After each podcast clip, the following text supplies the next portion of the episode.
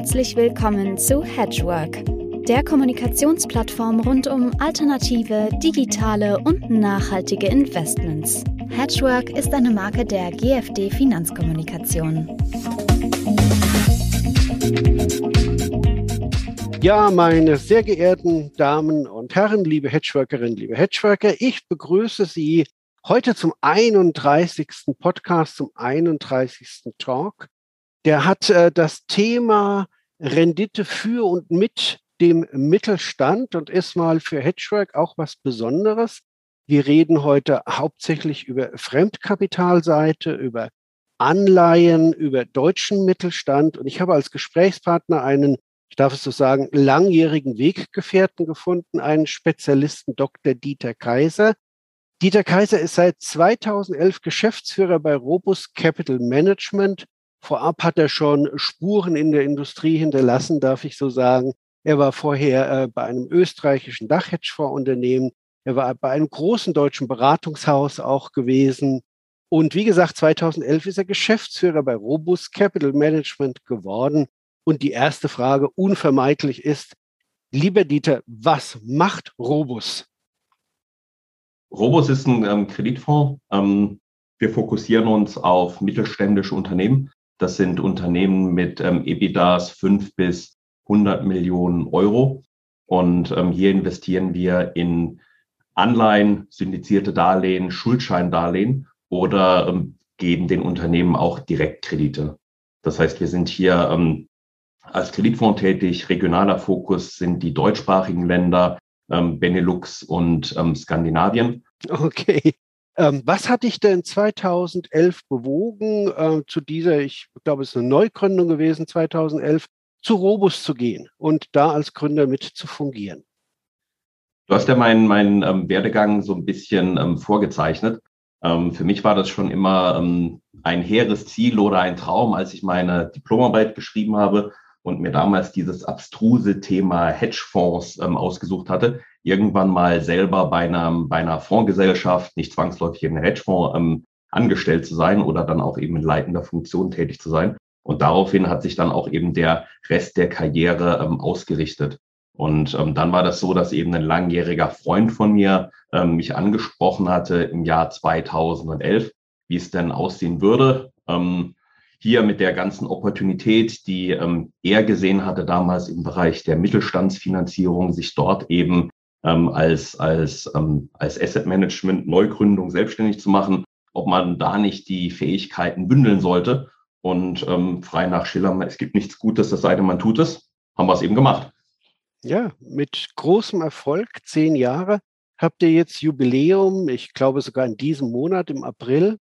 Und äh, ja, wenn du uns vielleicht mal nahebringen kannst, das ist ja sicherlich sehr viel Erfahrung, die du da sammeln konntest als Unternehmer, aber auch in den Märkten.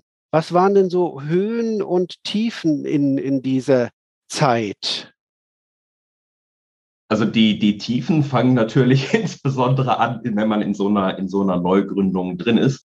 Und das ist ganz ehrlich was eigentlich ganz spannend. Wir hatten damals mit unseren ähm, Handelspartnern ausgemacht, dass wir eben so eine Mindeststartsumme von 15 Millionen ähm, Euro haben mussten ähm, was für mich, der eben vorher bei, ähm, bei dem Beratungshaus ähm, nur Kunden hatte, die eben in dreistelligen Millionenbeträgen fast investiert hatten, äh, lächerlich niedrig klang. Ähm, und auch für den Kollegen, der eben ähm, vorher bei einem Milliardenfonds unterwegs war, klang eben diese Mindestanforderung an 15 Millionen Seed Money ähm, ziemlich, ziemlich niedrig. Und ähm, ich glaube, den Tiefspunkt hatten wir dann wirklich, als wir das erste Commitment von einem Investor hatten, ähm, und der erste Investor, was ein Family Office war, der nach wie vor bei uns ein signifikanter Investor ist, eben damals seine ersten drei Millionen Euro an Commitments zugesagt hatte. Und ähm, das war für uns so ein bisschen das erst eigentlich ein Zeitpunkt zu freuen. Ähm, wenn man dann aber eben hört, okay, der erste Investor kommt dann eben nicht mit zehn, sondern mit drei Millionen um die Ecke, dann ist der Weg auf 15 Millionen noch relativ weit. Und das war, würde ich sagen, gefühlt hatten wir deswegen so den, den Tiefpunkt wirklich, als wir das erste Commitment hatten. Ähm, und das war ungefähr immerhin noch drei Monate vor dem anvisierten ähm, Startzeitpunkt. Und das war wirklich anstrengend. Wir haben es dann wirklich auch geschafft, ähm, die, die 15 Millionen Euro zu schaffen. allerdings wirklich eher in so einem eBay-technischen Finale. Das war vor zehn Jahren am Grünen Donnerstag. Da ist, bin, ist, ist mein Kollege Marc gesessen in London. Ich war so damals noch in, in Frankfurt. Und ähm, zur Mittagszeit waren wir eben auch bei ungefähr 12 Millionen Euro. Da fehlen immer noch drei Millionen. Und die, die, die, ähm, diese Perspektive, dass man die 15 Millionen nicht erreicht, was dann passiert, da haben wir nicht, nicht drüber nachgedacht. Also was war? Ähm, zum Glück kam dann noch der ein oder andere Anruf, bis dann ähm, der Zeichnungsschluss um 17 Uhr war. Und wir waren dann wirklich bei 18,4 Millionen. Und damit ging es dann erst los. Also das war schon so ein bisschen, wie gesagt, so die Tiefpunkte waren dann ein bisschen, bisschen eher vorgelagert. Und seither gab es dann eben viele, viele, ähm, viele Erfolge, die man dann ja auch gefeiert hat. Das heißt, der erste Fonds, der gestartet ist, da kamen dann im nächsten Monat gleich die weiteren Zeichnungen dazu. Dann haben wir den Fonds, den wir damals aufgelegt haben, den Robust Credit Opportunities Fund, im Jahre 2017 für Neuzeichnungen geschlossen. Ähm, wir haben in dem Fonds dann auch über die letzten zehn Jahre die Zielrenditen erreicht. Ähm, wir haben eine Warteliste an Investoren, die da rein wollen. Es kamen weitere Fonds dazu. Ähm, aber wie gesagt, Tiefpunkt war eher ganz am Anfang. Aber das ist eine schöne Anekdote eigentlich, dass man äh, am Anfang erstmal so richtig auf dem Boden der Tatsachen äh, dann auch geerdet wird. Aber du hast es ja angesprochen, äh, in den zehn Jahren ist das ja gewaltig gewachsen. Ihr habt über eure Produkte ähm, jetzt sozusagen mehr als eine Milliarde Euro eingesammelt auch. Vielleicht kannst du noch ein paar Takte zu den Produkten auch sagen. Habt ihr offene, habt ihr geschlossene? Was bietet ihr an? Genau, bei uns hängt es so ein bisschen ähm, ähm, nach den Investitions-, äh, den Anforderungen der Investoren ab.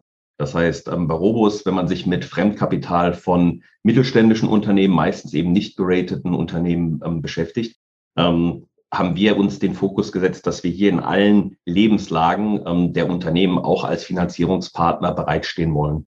Das heißt, was wir bei uns eben tun, wir sind sowohl Finanzierer, ähm, würde ich mal sagen, in, in, wenn das Wetter schön ist.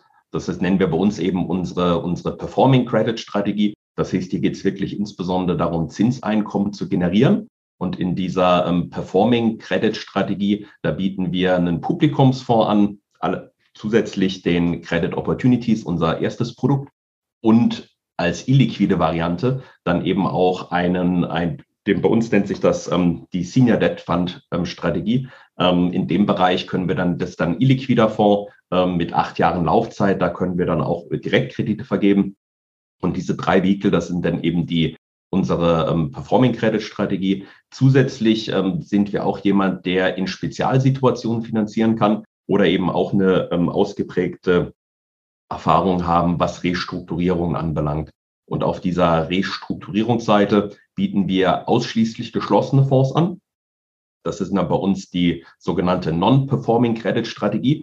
Der Name ist ein bisschen, bisschen ähm, ähm, irreführend, weil auch in diesen Produkten tun wir Performance generieren. Ähm, allerdings ist das hier so, dass wir hier insbesondere über Zins, äh, nicht über Zinseinkommen, sondern über Kapitalgewinne ähm, Renditen erzielen.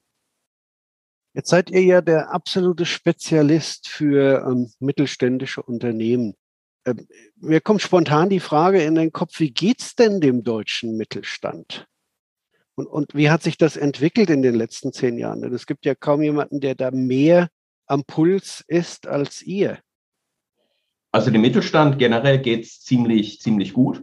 Ähm, was aber auch daran liegt, dass ähm, mittelständische Unternehmen auch genauso wie ähm, größere Unternehmen in den letzten Jahren etwas verwöhnt waren bezüglich Fremdkapitalangebot.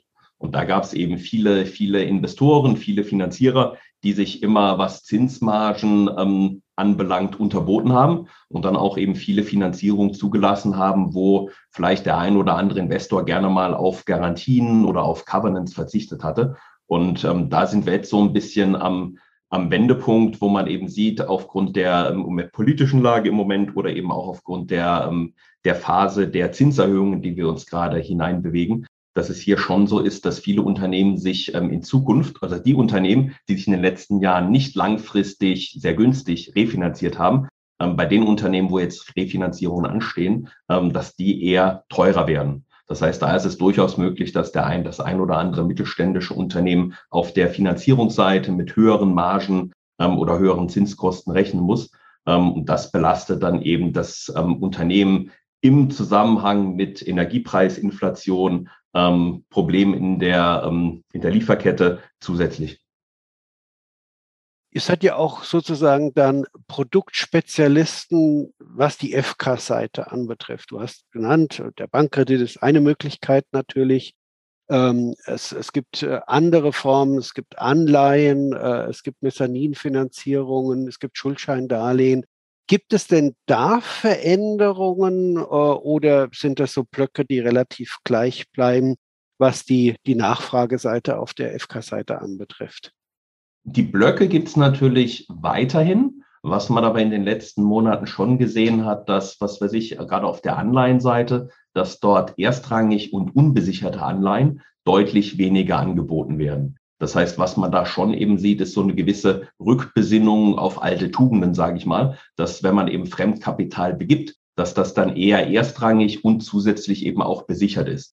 Und was wir eben auch beobachten, gerade eben im, im öffentlichen Anleihemarkt, würde ich mal die letzten fünf Jahre ähm, so, so charakterisieren, dass diejenigen sehr viel, ähm, sehr hohe Zuteilungen bekommen haben bei Neuemissionen von den Investmentbanken, wenn sie eben sehr schnell das Geld ähm, losgeeist haben und wenn sie dafür eben auch sehr wenige Fragen gebraucht haben. Das heißt, Investoren wie wir, die eben integrierte Finanzmodelle bilden und wirklich das Unternehmen ähm, sehr genau verstehen wollen, wir sind da eher wenig zum Zuge gekommen. Meistens war es eben so die Antwort, ja, Herr Keil, sehr schön, dass Sie hier mit Ihren Fragelisten kommen, aber da sind schon so viele Investoren, die stellen gar keine Fragen. Ähm, die bekommen jetzt die volle Zuteilung in der neuen Anleiheemission und ähm, Sie können gerne auch investieren, aber Fragen beantworten ist nicht. Und da hat man eben schon gemerkt, jetzt in dem aktuellen Umfeld ist es wieder so, dass wir auch aktiv angerufen werden und auch, dass unsere Fragelisten wieder beantwortet werden.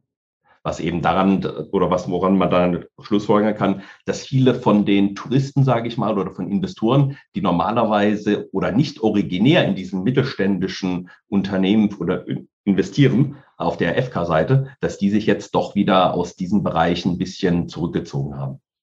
Also wenn ich das so interpretieren darf, hat euer Ansatz ja auch immer einen absoluten Qualitätsanspruch gehabt mit den langen Fragelisten, dem genau verstehen wollen, äh, wie kommt das Unternehmen zu seinem Geld, wie dauerhaft ist das Geschäftsmodell. Das spiegelt sich ja vermutlich ja auch in der Portfolioallokation beispielsweise des Robust Credit Opportunities Fund wieder. Ihr habt da ein Performance-Ziel euren Investoren ja damals versprochen. Nach zehn Jahren kann man ja Proof of Concept mal fordern. Wie ist es denn gelaufen? Habt ihr das halten können? Und wie hoch war das? Genau, das Ertragsziel, was wir uns hier gesetzt hatten, waren ähm, vier bis ähm, sechs Prozent. Ähm, in dem Ertragsziel liegen wir am, am oberen Ende. Und ähm, da, das heißt, wir haben die sechs Prozent ähm, in den letzten zehn Jahren erreicht. Und das wirklich auch mit ähm, immer positiven Renditen in jedem Jahr, mit der Ausnahme von einem Jahr, was eben so eine gewisse, so eine leichte rote Null war. Das heißt, da waren wir irgendwie 80, 80 Basispunkte negativ. Ansonsten waren wir in allen, allen Jahren wirklich sehr, ähm, oder haben wir dort eine positive ähm, Rendite generieren können. Und hier ist das so, wenn man sich das anhört, was ich so, das sollte jetzt nicht so stark nach ähm, Jammern klingen, aber die letzten fünf Jahre war das wirklich sehr schwer, diese Zielrenditen zu erreichen. Ähm, das ist sozusagen das weinende Auge in die Vergangenheit. Nach vorne ist das wirklich sagen, wir sind im Moment in einem Umfeld ähm, von, den, von den Renditen, die wir uns im Moment einkaufen können. Bei vergleichbarem Risiko in den letzten fünf Jahren können wir im Moment ähm, zwei Prozentpunkte pro Jahr mehr Rendite generieren. Wie gesagt, bei, bei vergleichbarem Risiko. Und das ist eben dann das ähm, lachende Auge in die ähm, nach vorne gerichtet. Das führst du darauf zurück, was du vorhin sagtest, dass ihr eben jetzt wieder da zum Zuge kommt, wo vorher einfach Geld geschüttet wurde. Mein alter Uni-Professor hat gesagt, eine Antwort bei BWL-Fragen, ähm, die immer richtig ist, ist ähm, liegt an Angebot und Nachfrage. Und hier ist es eben so, weniger Finanzierer, weniger Investoren sorgen eben dafür, dass wir A, unsere Fragelisten beantwortet kommen. Und wenn wir dann eben Interesse haben, bei diesen Anleihefinanzierungen oder bei den syndizierten Krediten mitzumachen, oder eben bei einer Direktfinanzierung zum Zuge zu kommen, dann hat man eben auch aufgrund weniger Konkurrenz mehr Möglichkeiten, nicht nur tiefer ein Unternehmen zu verstehen, sondern auch eben mehr von seinen eigenen Forderungen durchzusetzen. Und die Forderungen als Kreditinvestor sind natürlich immer ähm, Struktur im Sinne von Sicherheiten, Covenants, allerdings eben auch eben der Coupon. Im Moment ist das wirklich so eine Phase, wo man wirklich ähm, ja auf allen Seiten, allen Seiten ähm, sich sehr wohl fühlt.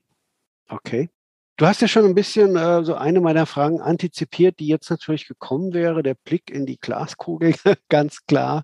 Also ich entnehme daraus, ähm, Robus schaut zuversichtlich in die Zukunft. Also wir schauen für das, was, was unser Geschäftsmodell anbelangt, sehr, ähm, sehr positiv in die, in die Zukunft. Im Moment ist es so, wir bewegen uns in einem Umfeld, wo wir ähm, sehr hohe, sehr hohe Renditen generieren können, im Umfeld, was ähm, definitiv durch mehr Volatilität geprägt sein wird. Und Volatilität ist für so einen Value-Investor wie wir, der eben ähm, A, Direktkredite vergeben kann, aber eben auch äh, am Sekundärmarkt Kreditinstrumente kauft, ähm, sehr wertvoll.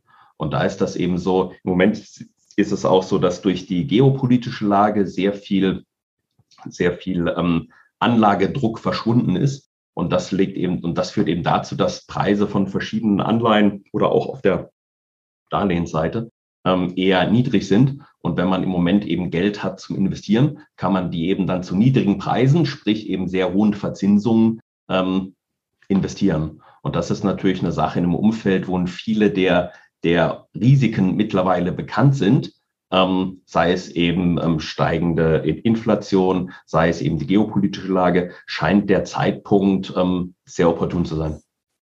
Wie viel Volumen können eure Fonds denn vertragen? Gibt es irgendwo eine Grenze, wo ihr sagt, wenn wir jetzt Investoren bekommen, die das und das und das überschreiten, ähm, dann macht ihr ein Soft Closing oder irgendwas? Also das ist bei uns ähm, immer, hat sich seitdem wir die Robus gegründet haben, immer so ein bisschen ähm, durch, durch, durchdrungen. Das heißt, alles, was wir tun, hat immer so ein gewisses ähm, Limit, ähm, bezüglich der investierbaren Kapazität. Und die Kapazität hängt insbesondere natürlich von der Liquidität ab, die wir den Investoren gewähren müssen, ähm, weil so, ein, so eine, ähm, eine größere Position von einer Anleihe oder von so einem Konsortialkredit, den bekommt man ja auch nicht täglich komplett abverkauft. Das heißt, da hängt das immer so ein bisschen ab. Die Vergangenheit hat gezeigt, dass wir uns mit unterschiedlichen Kapitalpools bis zwischen 200 und 300 Millionen Euro sehr, sehr gut bewegen können. Und ähm, das ist dann immer auch ähm, opportunitätsgetrieben. Ähm, der Credit Opportunities Fund, unser erster Fonds, war jahrelang geschlossen. Im Moment ähm, ist es so, wie angesprochen, ist es ganz attraktiv zu investieren. Das heißt, im Moment sind wir auch mal wieder offen, was den Fonds anbelangt. Ähm, aber das jetzt auch bitte nicht jedem sagen. Da bist du genau richtig hier, genau. Nein, und, und vielleicht noch ein, ein letzter Blick, weil ähm, zehn Jahre gibt es euch, da ist es ja einfach, die nächsten fünf Jahre in die Zukunft zu schauen. Ähm, werdet ihr noch größer, werdet ihr noch mehr Produkte auflegen oder seid ihr in einer Größenordnung, wo ihr sagt, das sind wir happy, da kommt es einfach nur auf die Marge drauf an? Also wir sind mit unserer Produktvielfalt ähm, ähm, sehr zufrieden.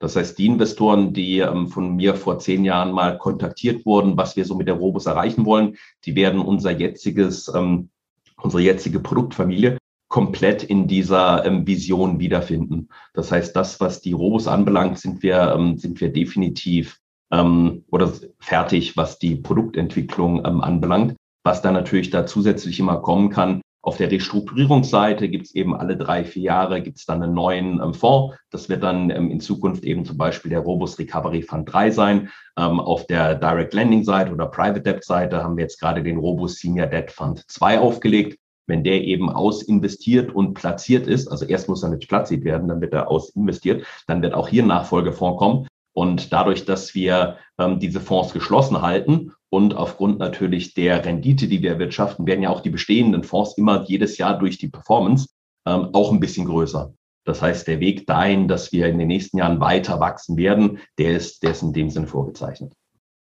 Wunderbar, dann darf ich nochmal gratulieren für die ersten zehn Jahre und das erste große Jubiläum. Und äh, ich wünsche euch weiterhin alles Gute natürlich viel Glück. Und ich hoffe, dass wir in, äh, nach einer gewissen Zeit durchaus nochmal das Thema äh, Credit äh, auch hier besprechen können, wir zwei. Vielen Dank, lieber Dieter.